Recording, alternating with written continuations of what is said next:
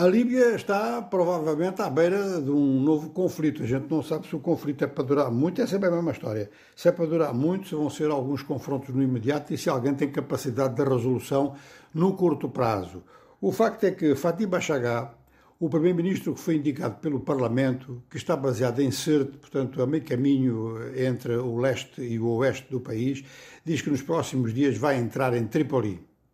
O governo que está em Tripoli, o governo de Beidá, diz que esta indicação é ilegal e que ele só entrega o poder a alguém que tenha sido eleito.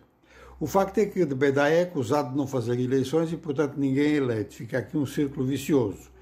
De Beidá ordenou às suas milícias para manterem posições defensivas reforçadas em torno de Tripoli. Está, portanto, a levar a sério a campanha de Bachagá e das milícias que o apoiam, que são milícias com uma certa força. Há por detrás disso tudo um confronto também que é internacional, conforme sabemos, ou seja, de um lado há forças turcas, do outro lado há forças russas, isto em termos de forças armadas no terreno, porque do ponto de vista diplomático há uma série de interesses na área, os próprios ocidentais não estão todos dentro do mesmo campo. O que acontece é que Fatih Bachagá, desde há uns dias para cá, ganhou força porque o Conselho Presidencial finalmente tinha tomado posição dizendo que era fundamental resolver o problema, acabar então com, com esta, este confronto entre os dois governos e encontrar uma força resultante, um terceiro, no fundo, um terceiro personagem.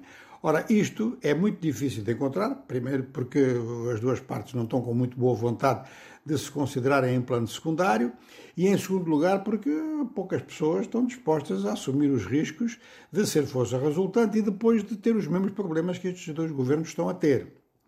Além disso, há uma figura que continua a desempenhar um grande papel, que é Aguila Saleh, que é o presidente do Parlamento, que tem estado em contato com o Conselho Presidencial e que há quem diga que acabará por ser ele um dia ou outro que vai ser Presidente da República. Ele falhou por pouco ser Presidente da República no acordo que foi feito na Suíça e que levou de Beidá para o poder mas o barulho de armas é um barulho muito evidente na Líbia e é claro que os barulhos de armas na Líbia são, são barulhos que assustam o Mediterrâneo todo e parte do Sahel também.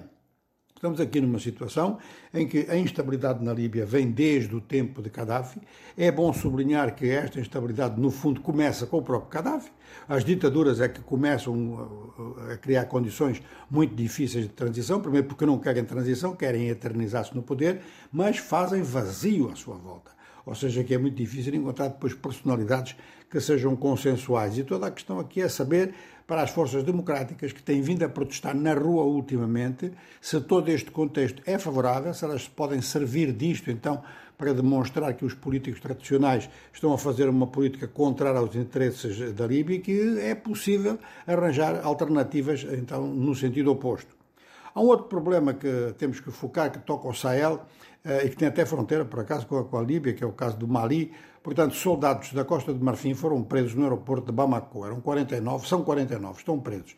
Eles declaram, e com o apoio do seu governo, de que estavam ali para apoiar um dos países da MINUSMA, Missão das Nações Unidas. Esse país é a Alemanha, que tem acordos de prestação de serviços com uma empresa aérea da Costa de Marfim. E os soldados iriam fazer segurança disso.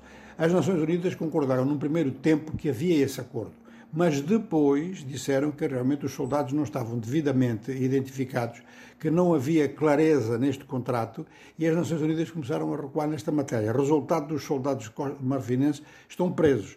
O governo de Abidjan pede a sua libertação e temos aqui, estamos aqui perdão, perante um novo imbróglio daqueles muitos que há na situação maliana, porque os malianos estão a dizer que estes 49 costa marfinenses são mercenários.